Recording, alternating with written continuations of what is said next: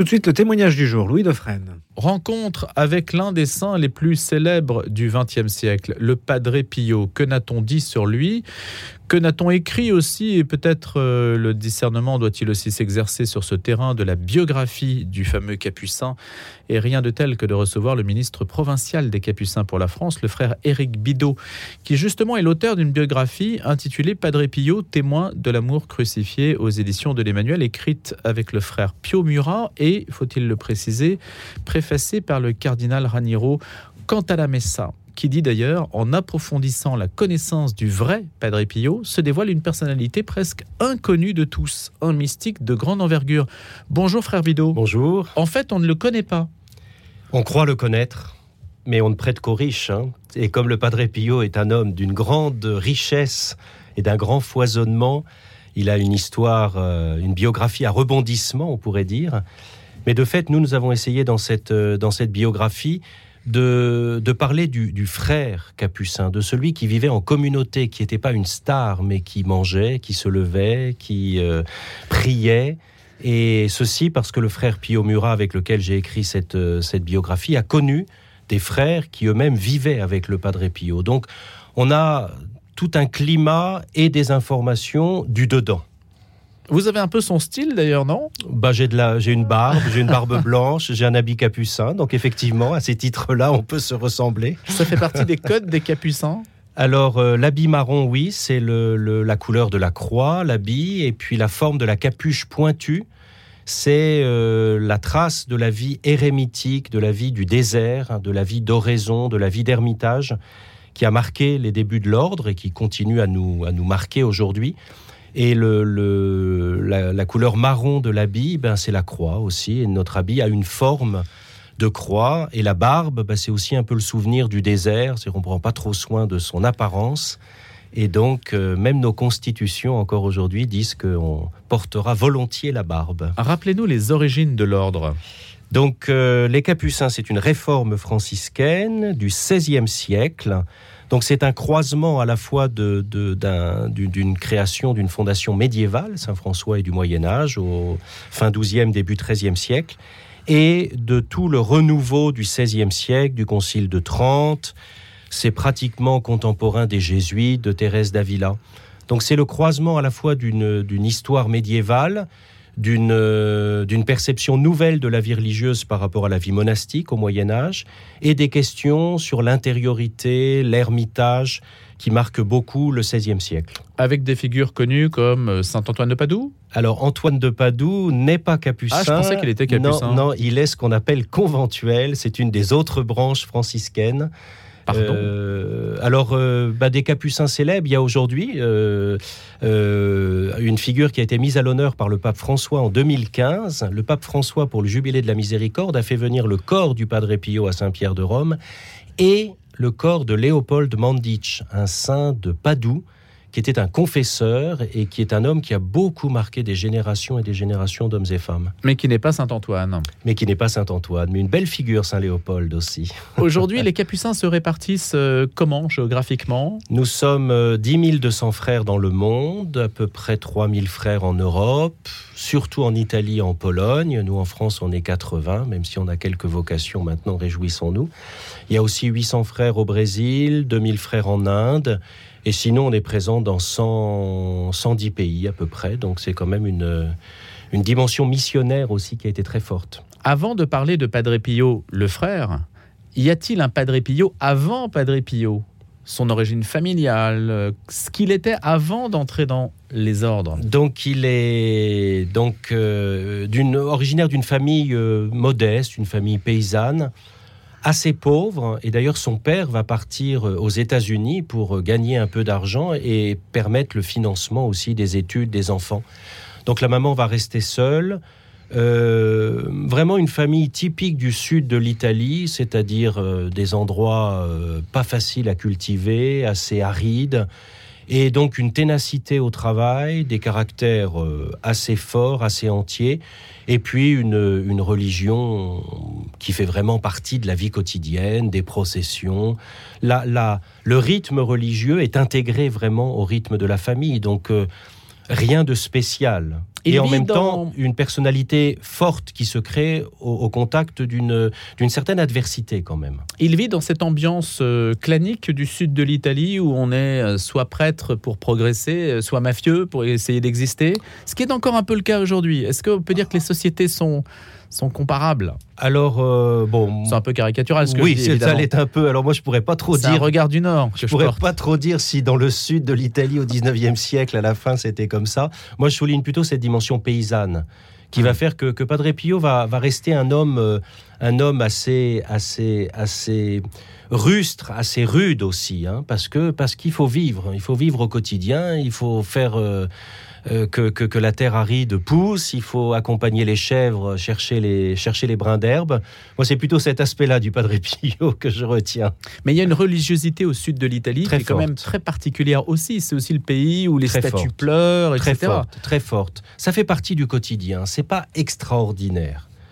La religion euh, populaire, euh, c'est le quotidien, c'est la prière. On va à l'église, on se réunit. Ça, ça forme la communauté aussi. Comment sa vocation est-elle née? Alors, euh, Padre Pio est un homme de Dieu euh, dès l'enfance, j'ai envie de dire. Il a, il a un sens spirituel très fort. Par exemple, dans le sud de l'Italie, ça, c'est pas, euh, comment dire, caricatural de le dire, on blasphème beaucoup. Et Padre Pio, enfant, donc le, petit Francesco, ne, ne supportait pas que ses camarades, quand il avait 5-6 ans, euh, comment dire, euh, de.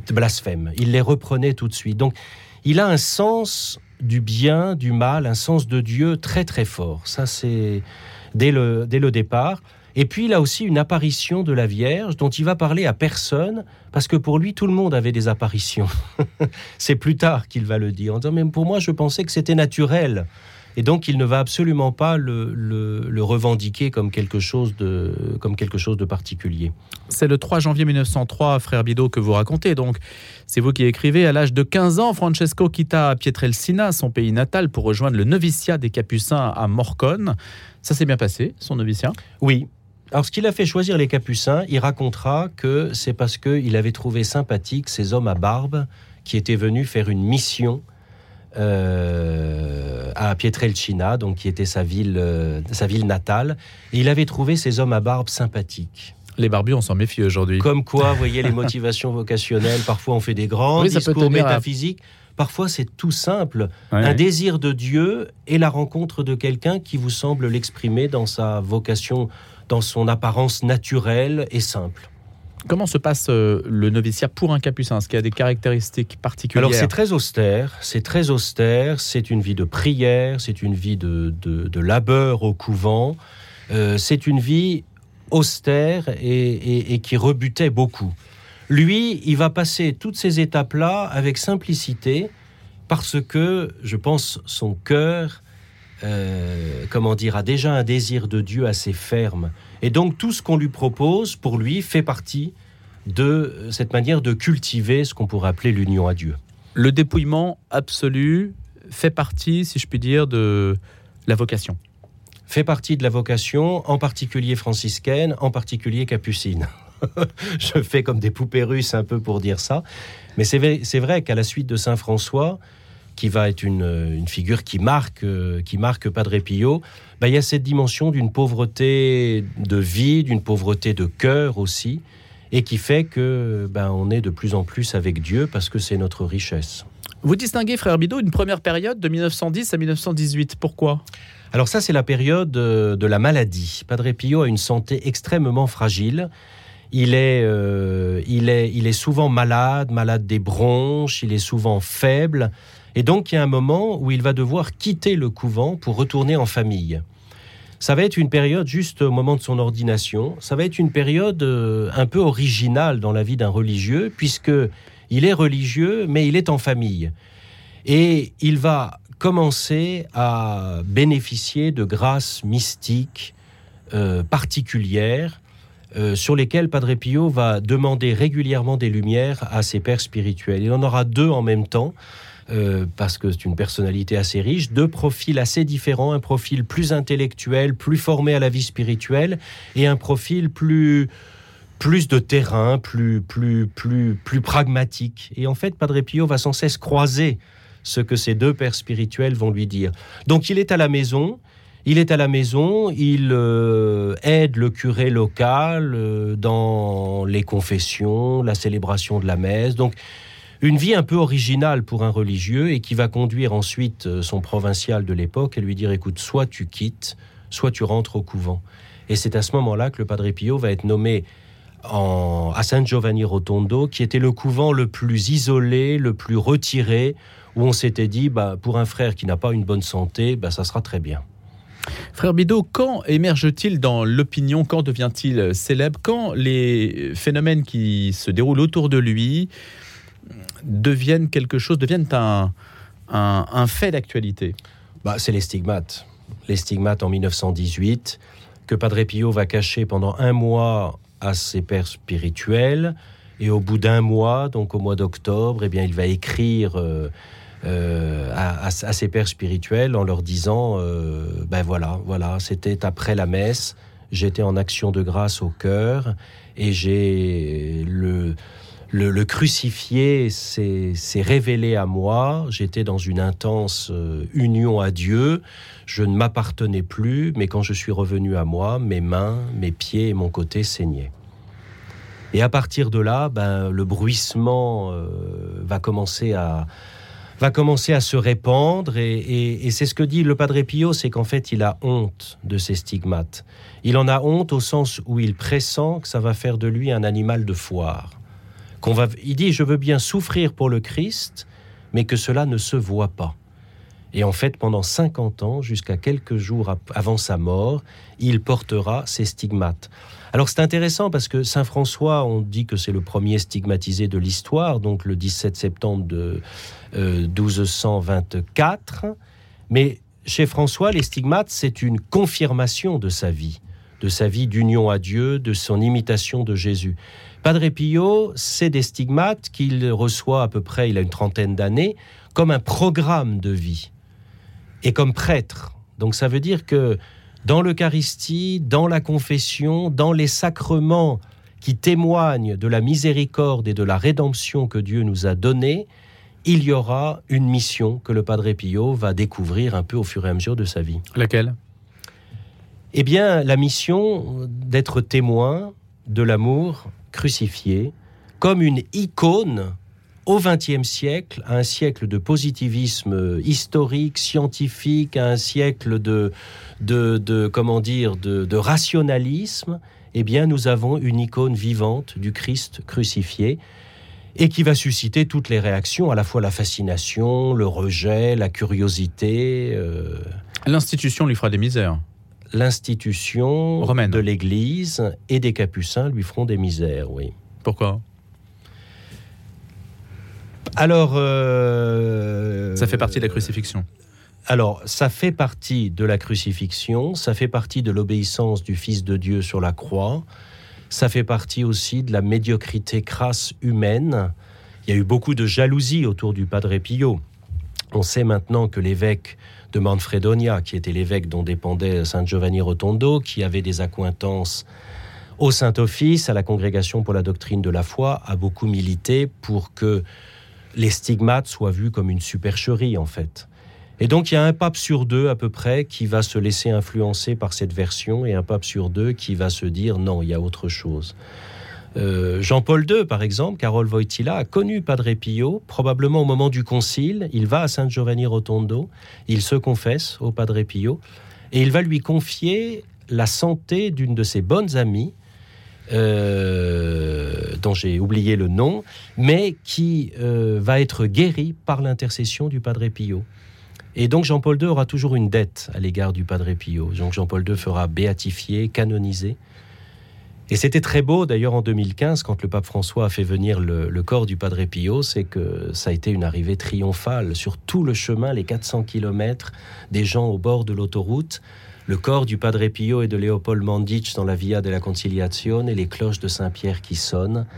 Une récompense de l'histoire. Comme une réhabilitation. Comme mmh. une réhabilitation. À ce point, réhabilitation. Oui. Mmh. Une réhabilitation définitive.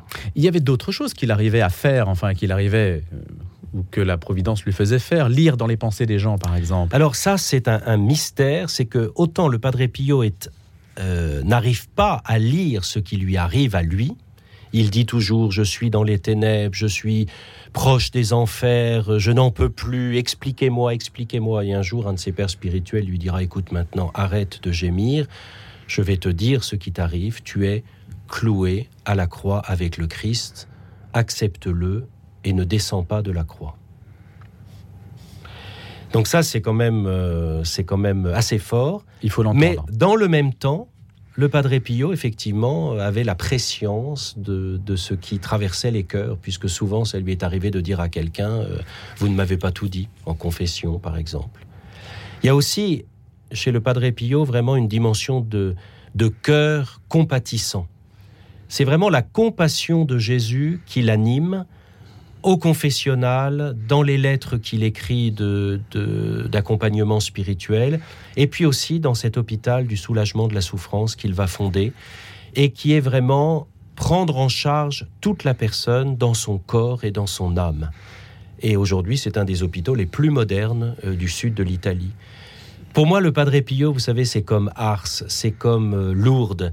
C'est des lieux désolés où a priori il n'y a pas grand-chose, mais c'est vraiment la prophétie d'Isaïe qui se réalise, c'est-à-dire que les déserts fleuriront. San Giovanni Rotondo, c'est le lourd italien, pourrait-on dire. Oui, c'est le Lourdes italien, c'est un lieu vraiment euh, désertique. Je vous dis, on l'a nommé là parce que c'était un peu, il y avait du bon air et il n'y avait pas grand-chose à faire pour une santé fragile. Et c'est devenu maintenant un des lieux les plus visités de l'Italie, des millions de pèlerins, un hôpital ultra moderne qui prend pratiquement toute la colline, avec un service par exemple de soins des cancers, d'oncologie très récent, un, hôpital pour enfants ultra moderne. Donc c'est vraiment du rien avec la puissance de Dieu et l'obéissance d'un homme, le, Seigneur fait fleurir des déserts. C'est extraordinaire. Le démon le battait pendant la messe ou incendiait son lit? Le démon a toujours cherché, a toujours... Est-ce que c'est vrai euh, ça? Alors c'est vrai, c'est vrai que le Padre Pio a été agressé physiquement euh, par ce celui qu'il appelait Barbe Bleue, parce que euh, c'était une proie qu'il fallait absolument détourner de son objectif.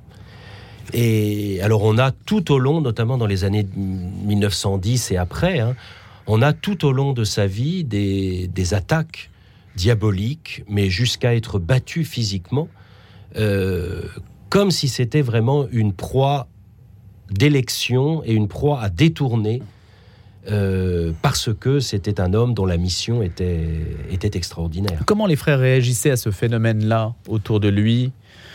Alors, ben, vous avez tous les types de réactions. hein. Vous avez ceux qui, euh, qui se moquent, vous avez ceux qui disent que c'est un psychiquement, euh, c'est quelqu'un de, Dérangé de, de dérangé, ou alors vous avez ceux qui sont fascinés. Et il y en aura beaucoup, hein, des frères qui, euh, qui comprendront que c'est un homme de Dieu et donc il n'y a aucune jalousie à avoir à son égard. Dans la vie commune, Padre Pio était un homme très discret. Pas du tout euh, m'as-tu vu, pas du tout ne réclamant aucun régime particulier, et un homme plutôt drôle. Le, le cardinal Cantalamessa le souligne hein, dans, la, dans la préface. Il dit c'était un homme qui aimait volontiers raconter des blagues, parce que les frères avaient des récréations euh, après chaque euh, repas de midi, et euh, le Padre Pio était un bout en train. Pas du tout un homme euh, austère, un homme qui avait sa vie de frère parmi les frères. Et c'est pour ça que j'aime beaucoup cette manière dont il se définit, qui dit tout, je veux être un frère qui prie. Tout simplement. Merci beaucoup de nous en avoir parlé, frère Éric Merci pour votre invitation. Padre Pio, témoin de l'amour crucifié aux éditions de l'Emmanuel. Je rappelle que vous êtes ministre provincial des Capucins pour la France.